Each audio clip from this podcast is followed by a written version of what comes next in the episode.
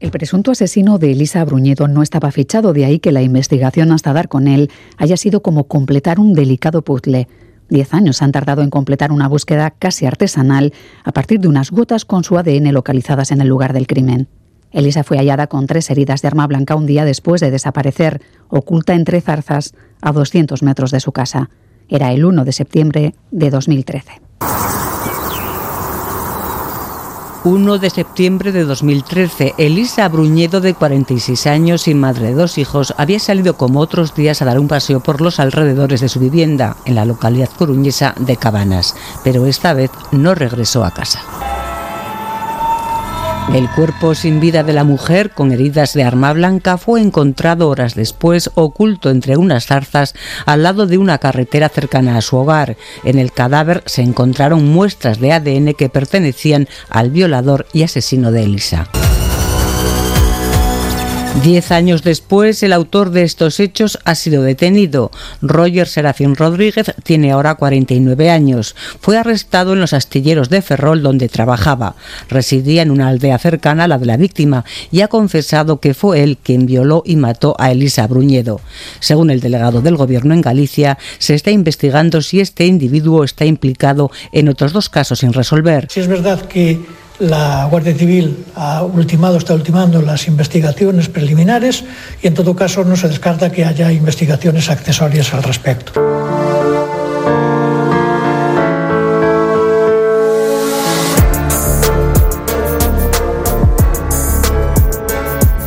La detención del autor confeso de la muerte de Elisa Bruñedo ha sido fruto de unas prolijas investigaciones de agentes de la Guardia Civil. Sin antecedentes penales, el detenido no estaba fichado por la policía, así que las muestras de ADN recogidas en el cadáver de Elisa fueron el punto de partida y por suerte desvelaron que el asesino tenía la mutación del gen MC1R responsable del pelo rojo, un dato que reducía considerablemente el abanico de sospechosos a pesar de que en Galicia, por su vinculación con los pueblos celtas, hay más pelirrojos entre el 3 y el 5% que en otras comunidades.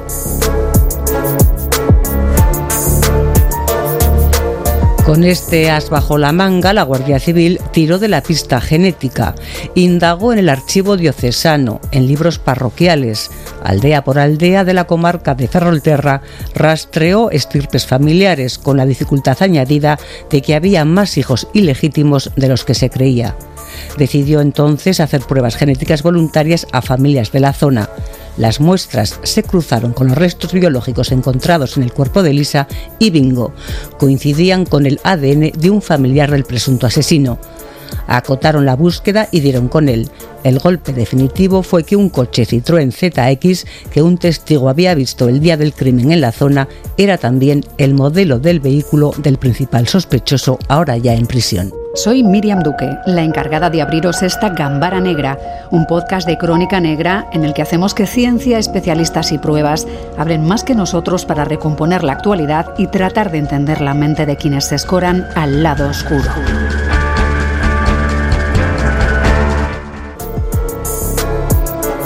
Marian Martínez de Pancorvo es catedrática de Biología Celular y experta en ADN. Marian, bienvenida. Hola. ¿Qué tal? ¿Cómo estás? Perfectamente, gracias. Nos acompaña también Iñaki Irusta, ex jefe de la Policía Científica de la Archancha. ¿Qué tal, Iñaki? Muy bien. Y Carlos Basas, escritor especializado en novela negra. Carlos, ¿qué tal? ¿Cómo estás? Hola, muy bien. ¿Y vosotros? Con ganas de profundizar en este, en este tema, en esta investigación. Supongo, Carlos, que habrá quien hubiera perdido la esperanza, ¿no? Que pensara que había sido un crimen aleatorio, sin un móvil claro, y que por eso nunca se sabría quién lo hizo hasta ahora, que todo ha cambiado. ¿no? Sí, lo hemos comentado muchas veces, ¿no? Este tipo de casos fríos eh, nunca se abandonan del todo. Siempre hay que confiar en los investigadores. Se tardará más, se tardará menos, pero ellos no abandonan. Y la prueba no es únicamente este caso, son otros casos en los que se han tardado 18, 19, 20 años al borde de la prescripción. Así que hay que confiar en, en los cuerpos y fuerzas de seguridad del Estado, porque siempre, siempre siguen adelante. Diez años después del crimen y gracias a un trabajo minucioso, como escuchábamos de la Guardia Civil, han detenido a un vecino de Narón de 49 años, aficionado a la caza, como acreditan sus redes sociales, y con raíces en la zona, una zona en la que se ha realizado, Mariano, un cribado muy importante. ¿Cómo se realizan ese tipo de, de proyectos para tratar de recabar información de ADN? Lo más habitual es pues cuando hay un resto de ADN que no coincide con nada en ninguna base de datos, empezar a pensar en los, eh, digamos, eh, presuntos autores más próximos, como en este caso, ¿no? Pues los más allegados para ver si hay coincidencias o no en el ADN y luego posteriormente ir ampliando a otros a otras regiones ampliando un poco la zona buscando pues personas que se que den una muestra de saliva simplemente para obtener su ADN y compararlo. Que lo den voluntariamente hablamos sí en principio voluntariamente. Entonces eh, es un poco pues lo que lo que se ha hecho en este caso. Y además claro la muestra lo bueno es que había dentro del problema que había es que había ADN, porque el ADN da mucha más información, como ya se ha visto, ¿no? Aparte de poder establecer un perfil genético, también se puede establecer un perfil de ancestralidad, un perfil de características físicas, etcétera. Es decir, es un elemento muy valioso y en este caso había restos de ADN. Supongo que se buscan familias, ¿verdad? O sea, que no se busca tanto, bueno, podría ser que haya muchísima suerte, pero se busca al menos acercarse a la familia a la que puede pertenecer. ¿no? Sí, claro, porque puede haber suerte eh, y que eh, directamente se encuentre en una persona el mismo perfil genético, cosa complicada, porque ha, proporcionado una muestra biológica, entonces sabiendo que se, el autor del delito difícilmente va a proporcionar una muestra. Por eso generalmente lo que se puede encontrar es un pariente, pero cuando hablamos de parientes, pueden ser parientes muy alejados, porque al ser un varón, el ADN de un varón, hay unos marcadores, un perfil genético del cromosoma Y. Y todos los hombres del mismo linaje comparten el cromosoma Y pero podría ser pues un individuo descendiente desde hace muchas generaciones el que está coincidiendo, no, no un hermano ni, ni un hijo, etcétera. Entonces, por ese motivo, eh, una vez que se tiene ese linaje genético que se conoce, hay que buscar individuos con el mismo linaje y luego tratar de establecer los posibles parentescos. Y si no se pueden establecer parentescos directos, sí que pueden conducir de todas maneras a la búsqueda del individuo en cuestión. Al menos en la dirección correcta, porque a veces las investigaciones son complicadas, que el autor confeso no tenía antecedentes en este caso, que eso cambia mucho las cosas. Supongo que eso significa que no está fichado, que por tanto hasta ese momento no había con qué comparar ese ese que se localizó en el escenario. De ahí la importancia de procesar bien los escenarios ¿verdad? De, guardarlos de forma correcta y de mantener hasta la última mota registrada. Sí, efectivamente. Como decía María, en este caso tenemos un, añadido, digamos, de, dificultad, que es la negativa por su parte para dar el ADN. ¿no? Eh, ¿Qué es lo que solemos realizar cuando un individuo esto se niega?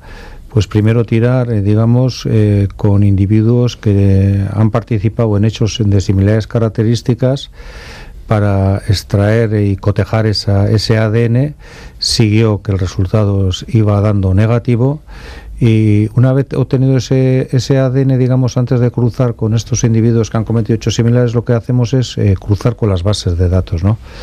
A nivel nacional, CODISPRUN, o a nivel internacional, Interpol, pero vemos que él no estaba reseñado, por lo tanto, difícilmente íbamos a, poder dar con ello, ¿no? Pero eh, el ADN existe y el ADN ahí estaba. Eh, de ahí la importancia, digamos, de trabajar un escenario que se llama o se denomina una inspección técnico-policial.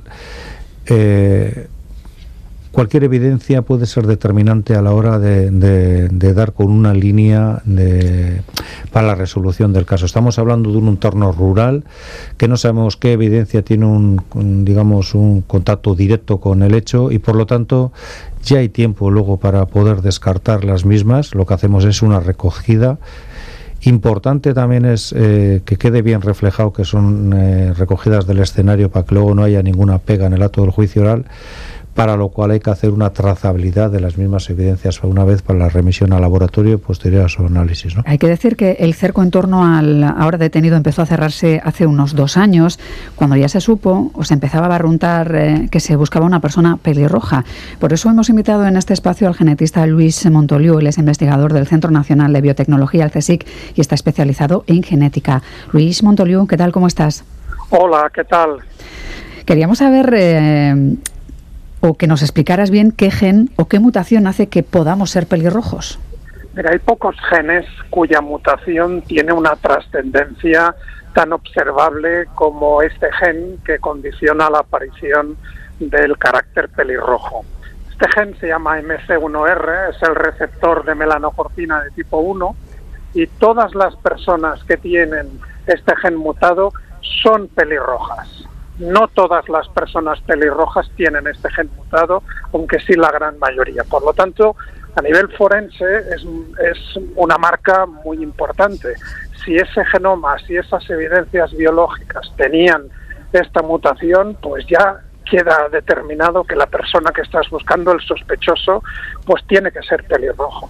Y esto, esto, esto es así porque eh, en, un país como España, pues en general, pues entre un 1, máximo un 2% de la población es pelirroja. En Galicia, un poco más por toda la interacción que ha tenido histórica pues con las Islas Británicas, con Irlanda y en otros países cercanos en los cuales pues los pelirrojos pues pueden suponer hasta un 30%, ¿no? Y esto hace que en Galicia pues esté más cerca del 3-4% que del 1-2 que es el resto del país. Pero siendo aún siendo un poquito más frecuentes sigue siendo raro y sigue siendo un carácter que se puede localizar y se puede identificar en linajes familiares y entiendo que esto es lo que han hecho pues los investigadores en este caso. Hmm.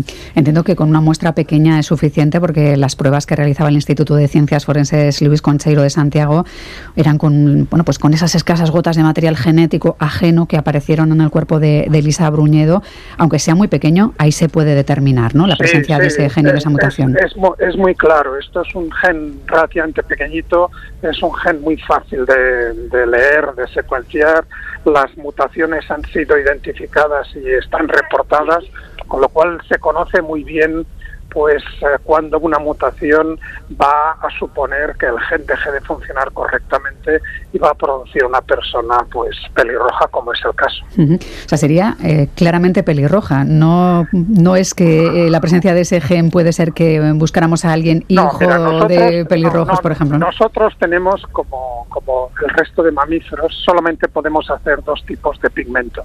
Un pigmento oscuro que se llama la eumelanina, que es un pigmento negruzco y un pigmento amarillo anaranjado, que es precisamente el único que son capaces de hacer los, las personas pelirrojas, que se llama feomelanina. El receptor este de la melanocortina está en, las células pigmentarias y es el que determina qué tipo de melanina se hace en cada momento. Cuando está mutado, deja de poder determinar la síntesis, la producción del pigmento oscuro y por defecto cuando no es posible producir eumelanina, las células del cuerpo lo que producen de forma natural pues es la feomelanina. Y por eso cuando este receptor está mutado pues eh, solamente se acumula ese pigmento amarillo rojizo que tiene ese color tan característico que llamamos pelirrojo. Y que permitía acotar mucho más el escenario, porque entiendo que para los investigadores eh, que el gen marcase la presencia de, alguien pelirrojo es una gran noticia por el número de personas sospechosas a, descartar. claro, es que eh, con la debida, con el debido respeto a, la parte terrible de, este, de esta violación y asesinato, pues claro, el mensaje desde la genética es si vas a cometer un delito, pues procura que no seas pelirrojo, ¿no? Porque mm. si, si, eres pelirrojo la posibilidad de que te vayan a encontrar pues aumenta pues muchísimo. Pues agradecemos mucho a Luis Montoliu, genetista e investigador del Centro Nacional de Biotecnología, que además tiene un trabajo específico llamado Genes, Colores y Pelirrojos, que nos haya explicado todo esto. Muchísimas gracias por estas explicaciones y un abrazo, Luis. Muchas gracias, un abrazo a todos. Adiós. Adiós, adiós. Bueno, Marian, ya veíamos eh, cómo se apuntaba claramente, entiendo, Iñaki, que pues efectivamente que, la, que en las escasas gotas eh, de este tipo que aparecen en un escenario del crimen, si ya se apunta que el presunto sospechoso es pelirrojo, es eh, una vía muy clara, ¿no? O, elimina un montón de, cribados, ¿no? De eso hablaremos también ahora, ¿no, Sí, ahí lo que tenemos que empezar con esa información, pues es empezar a trabajar eh, antes decíamos que de manera voluntaria algunos aportan eh, el ADN, bien a través de la saliva u otro elemento, pero también se trabaja otras líneas de investigación, es decir, desde el ámbito de carácter de policía judicial, tú puedes recoger cualquier evidencia que se desprenda de manera voluntaria eh, cualquier individuo que tú estás trabajando una línea de investigación, se recoge y se refleja todo en un acta, creo que es la B35 si no me equivoco, y, lógicamente hay que comunicarle al, estamento judicial lo que se ha realizado. Asimismo, una vez finalizado en el plazo más o menos de tres meses, hay que comunicar al individuo lo que se ha realizado para que quede claro y de alguna manera que ese ADN no se va a colgar en ninguna base de datos y qué es lo que se estaba desarrollando. ¿no? Marian Cribados, de carácter voluntario, como dice Iñaki, eh, en este caso, bueno, pues eh, se buscaba, entiendo, seguir por una vía muy interesante. Eh, este tipo de fórmulas nos recuerdan mucho al caso de Eva Blanco, del que hemos hablado en alguna ocasión, una chica de 16 años, violada, asesinada, acuchilladas en abril del 97 en Algete, y el autor fue detenido mucho tiempo después, gracias a una situación bastante similar, ¿no? Sí, creo que fue en concreto 15 años después, por lo menos. ¿no? Eh, en ese caso lo que se encontró fue un ADN en una de las muestras que fue voluntaria en ese caso, bueno, o al menos así se calificó públicamente. Eh, como muestra voluntaria, eh, se encontró que había una coincidencia al 50%. Entonces, claro, al haber una coincidencia al 50%, pues se sospecha que es un hermano y a partir de ahí se empieza a seguir la pista para tratar de ver pues si tiene más. En ese caso, el parentesco era un rastro genético que nos llevaba al norte de África, ¿no? que claramente marcaba una zona geográfica también, ¿no? Sí, de hecho, de origen, eso es lo que se llama ancestralidad, de origen norteafricano, si bien la persona se, estaba en Francia, o sea, se había ido a Francia y fue allí donde donde fue detenido. Pero en ese caso fue bastante más fácil porque, claro, ya un 50% de coincidencia significa un hermano. ¿Qué es lo que ocurre cuando las personas ya están más, eh, o sea, un hermano o, un padre-hijo, cuando están más separados? Cuando están más separados es muy difícil saber qué tipo de pariente, por tanto es muy difícil buscar ese, el otro pariente. Por eso es tan interesante el recurso a los registros eclesiásticos, porque ahí se pueden ver los distintos parientes y se pueden trazar genealogías, se van remontando hacia arriba y luego de nuevo hacia abajo, hacia los individuos actuales, y ahí es donde se puede encontrar una persona que se puede luego pues estudiar para ver si coincide o no coincide. O sea que casi, eh, Marían, eh, Carlos, tendríamos que hacer binomios de, especialista en ADN y documentalista, ¿no? Porque, claro, mm, no sé, Carlos, si alguna vez, entiendo que para algún libro has tenido que entrar en bibliotecas, en registros y buscar información de esta forma y, bueno, pues ir mirando uno por uno los registros hasta seguir líneas familiares, incluyendo hijos ilegítimos, que me ha resultado curioso de que eran más abundantes de lo que uno se creía, ¿no? Cuando, Bastante más. Cuando se pone a investigar, ¿no? Entonces es un trabajo fundamental también. en el caso de la ficción tenemos un problema con, con, el tema del ADN, que es que es algo maravilloso, es tecnológico y es muy vistoso en las páginas de una novela o de una serie, pero como cambia tan rápido, hmm. se queda obsoleto en, enseguida, ¿no? Lo cual para la ciencia es algo maravilloso, pero para nosotros los escritores es un hándicap, ¿no? Porque lo que has escrito tú en una novela hace un año y medio, dos años, ya prácticamente ha quedado Oh, pues viejo, ¿no? Dentro de dos años. Mm. te digo, para los investigadores, increíble y maravilloso, para los malos y los escritores, una pesadilla. una pesadilla. A la, especialista en ADN de, la mesa le extraña que cuando se desarrolla una investigación así aparezcan esa multitud de hijos ilegítimos o, tiempo atrás era mucho más habitual que hubiera líneas eh, difíciles de, de meter en, digamos, en los árboles genealógicos familiares al uso, ¿no?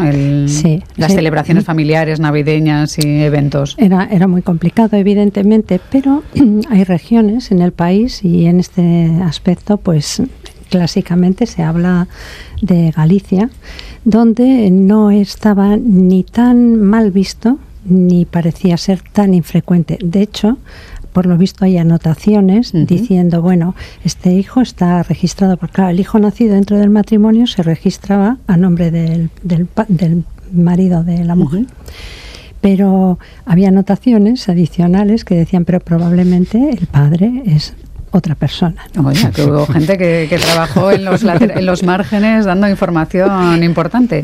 Que atención gallegos. Después, atención gallegos, bueno, ¿eh? que tiempo después esto puede ayudar a resolver un crimen, por ejemplo. ¿eh? Pero esto es como todo, siempre todo tiene sus tópicos, ¿no? Esto es un tópico que yo creo conocido pues prácticamente por todo el mundo, o sea que, pero bueno, que evidentemente en todas las regiones donde ha habido una alta endogamia, es decir, muy poco, muy pocas personas, muy pocas posibilidades de parejas no, no emparentadas y tal, pues han dado estos casos y digamos que, bueno, no sabemos, pero mal no parece que le haya ido a la raza humana. Eso es, bueno, y, ya vemos que tienen otra vertiente para quienes investigan que hacen que, bueno, pues los márgenes de los libros parroquiales de registros tengan también su doble historia que tiene lo suyo de apasionante. Iñaki, em, ha habido otra vía de investigación también en este caso. Em, hablamos de un vehículo Citroën ZX, por ejemplo, que algún testigo describió que había transitado por la zona. Se barajaron varias posibilidades porque era una zona en la que había presencia de cazadores y, claro, no se sabía si había sido algún cazador que podía haber pasado en el mismo momento sin tener nada que ver o que hubiera visto algo. ¿Cómo se hace la trazabilidad de un vehículo así? No sé si se buscan cámaras, se buscan las vías de salida las autopistas. ¿Cómo se suele hacer este trabajo? Pues se trabajan desde diferentes vertientes. Eh, tal y como has comentado, se estudian si vemos que hay autovías o, autopistas en las inmediaciones y tenemos una información. Eh, pues ir eh, haciendo un barrido de todos los vehículos. me viene ahora mismo a la cabeza varios casos en los cuales se han cometido hechos criminales y fue importante, por no decir determinante, el tema de la identificación del vehículo en unas cámaras de una autovía. ¿no? Pero independientemente de eso, también tenemos una información de una evidencia, porque la evidencia en muchos casos estamos pensando que es un elemento eh, al uso, ¿no? Pero podemos tener una trazada de un vehículo. Estamos hablando de zonas rurales que pueden ser de tierra o barro y que también trabajamos este escenario. Por lo tanto... O sea, que se miden, se miden las rodadas y se puede analizar todo para saber si, ha sido desplazado el cadáver o ha sido ahí o quién está. Podemos medir las rodadas desde la vertiente, incluso en zona, en suelo firme, con unas técnicas, en barro con otras, incluso en nieve. A partir de ahí esa rodada luego nos da mucha información, podemos saber las características por el ancho, eh, y por un, neumático nos eh, tenemos, eh, estamos hablando que tenemos bases de datos de neumáticos, lo mismo que trabajamos en el, en el hecho de las huellas de calzado. ¿no? Las huellas de calzado al final es el, el, hermano, el hermano mayor del, del, neumático. Primero en su día se trabajó mucho con el tema de las huellas de calzado, pero luego veíamos que los neumáticos también nos daban mucha información en un hecho criminal. Por lo tanto, a partir de ahí se empezó, se empezó a tirar de las bases de datos de de, todas las marcas eh, de neumáticos y, e, íbamos trabajando. Eh, también tenemos la ventaja que no necesitamos tanta información como una huella dactilar que pues necesitamos 12 puntos característicos o un perfil del ADN que son 15 concordancias. En este caso, en el tema de neumáticos y de calzado, eh, yo creo que más o menos con dos típicas que se denominan que son dos rasgos identificativos es más que suficiente en el ámbito en el ámbito judicial. Y se criba muchísimo y me imagino que eso es fácil apuntar y descartar a mucha gente. Hombre, tenemos que tener en cuenta, sí, claro, lógicamente, eh, ahí a partir de ahí tiramos las características del vehículo, si aparte de eso tenemos un testigo que ya ha visto pues más o menos un, aunque no haya visto la matrícula, ¿no? Pero el hecho de la matrícula lo trabajamos luego con, con una vez obtenido el tipo de vehículo, ¿no? Y al final esto es un, como digo yo, un pequeño completar el puzzle. Vamos teniendo pequeñas informaciones y al final a ver si vemos el puzzle encima de la mesa y es cuando verdaderamente pues pues creemos que tenemos todas las evidencias, aunque luego tiene que ser refrendado en el acto del juicio oral, que ahí es donde verdaderamente vemos que si hemos realizado la actividad bien o, no tan bien. Sí, pero bueno, es verdad que poco a poco se va dotando de sentido a ese puzzle, se va viendo qué ha pasado. Carlos, veíamos cómo el detenido fue apresado en Navantia Ferrol durante su jornada laboral en una empresa auxiliar de montajes mecánicos. Como decíamos, no tiene antecedentes penales, su material genético no estaba fichado en ninguna de las bases em, de datos de la policía.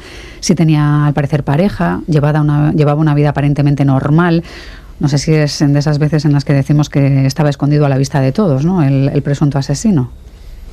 Sí, bueno, es, eh, es que nadie, nadie que mm, cometa un asesinato tiene cara de asesino, por decirlo de algún modo, ¿no? Y generalmente eh, viven perfectamente integrados. Otra cosa es eh, lo que les corra por dentro, a no ser que sean psicópatas y carezcan de, empatía. O sea, yo, imagino, y ya sabéis que como escritor me gusta mucho imaginar, e, esa, esa, procesión por dentro, ¿no? Ese corroerte, esa culpa, ese ir, ese ir esperando a cada día a que llamen a tu casa o que se presente la policía después de, después de lo que has hecho, ¿no?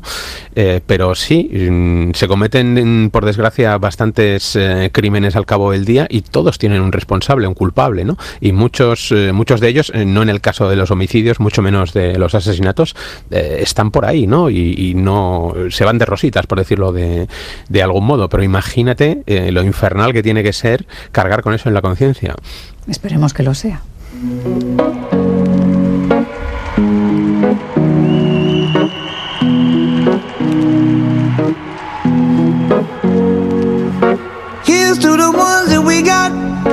En basado en hechos reales, quieres hablarnos del caso de Joseph James de Angelo, localizado gracias a la base de datos headmatch.com. Era uno de los más buscados, si no me equivoco. ¿Cómo se logra la detención?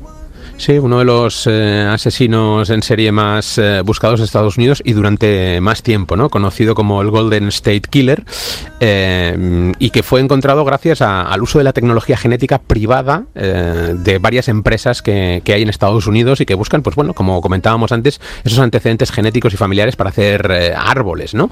en este caso, lo primero que haremos es dar un saltito hacia atrás, irnos a principios de los 70, que es cuando De Angelo empieza su carrera criminal.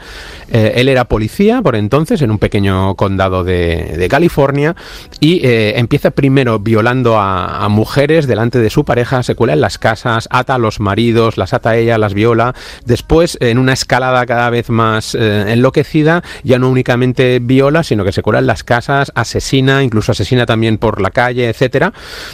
y bueno, la policía abre una investigación y empieza a pensar que en lugar de eh, ser eh, varios asesinos los que tienen entre manos, al principio pensaban que eran, eran cinco distintos porque el modus operandi variaba y, el perfil geográfico también era diferente, ¿no? Ellos barajaban la posibilidad de que se tratara de eh, cinco asesinos distintos, ¿no? Los llamaron el violador del este, el saqueador de Visalia, el asesino de los nudos de diamante porque utilizaba cordones con un tipo de nudo determinado pero eh, bueno, no tienen mucho más eh, de dónde tirar, ¿no? Sí ha dejado muestras de ADN eh, en varias escenas del crimen, pero como no está fichado y las bases de, datos de ADN de la policía por entonces, pues bueno, están todavía empezando, quien como que el que dice la cosa, pues no tienen nada que hacer, ¿no? El caso se enfría y durante 27 mm, años aquello, pues bueno, mm, no lleva a ningún lado, ¿no?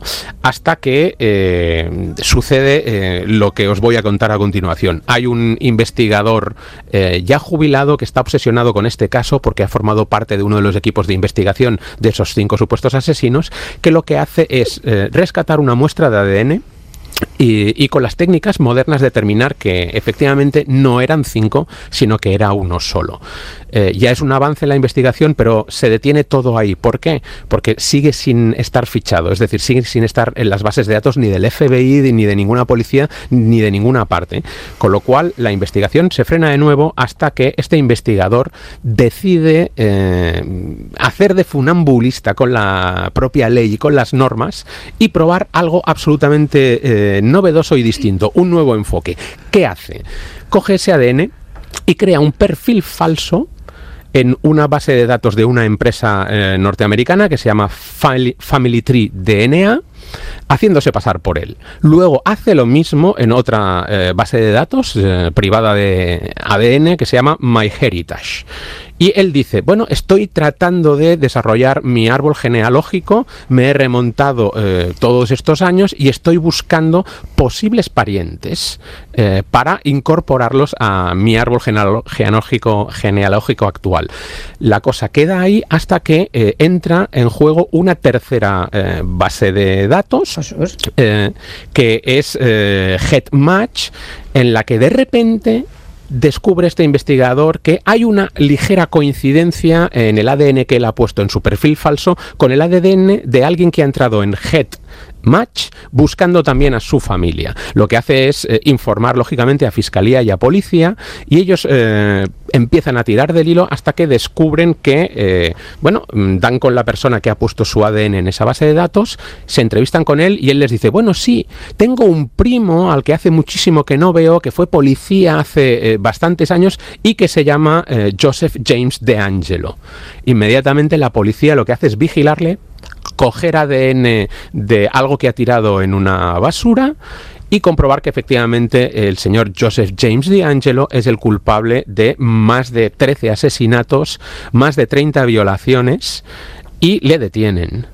Lógicamente, eh, él se queda al principio un poco impactado porque hayan tardado tanto tiempo, lo llevan a juicio, se declara culpable, reconoce todos eh, sus crímenes y es condenado a 11 cadenas perpetuas seguidas. Sigue en la cárcel, nunca saldrá de ella pero es un claro ejemplo de eh, que cuando guardas las evidencias, ¿sí? cuando guardas las evidencias de un caso por mucho tiempo que pase, si las has guardado bien, siempre las puedes volver a, a usar, ¿no? Y que la paciencia es la madre de la ciencia.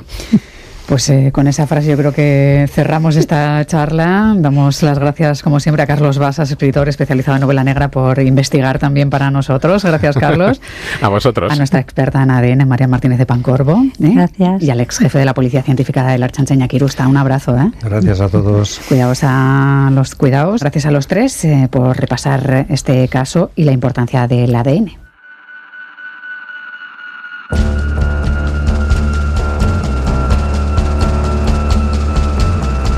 Gambara Negra, el podcast de crónica negra e investigación de EITB Podcast.